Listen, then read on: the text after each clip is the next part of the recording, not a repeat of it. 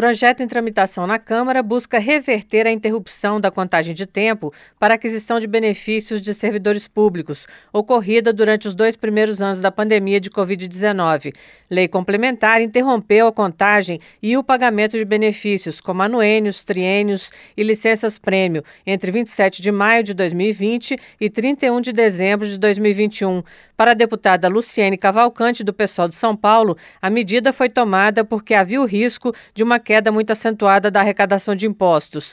Mas União, estados e municípios acabaram aprovando outras soluções fiscais que mantiveram o caixa dos governos. A gente está falando da progressão das carreiras, dos quinquênios, sextas partes e equivalentes. Os municípios, os estados, eles já têm essa previsão orçamentária no seu planejamento. Não é, não se trata de uma despesa nova.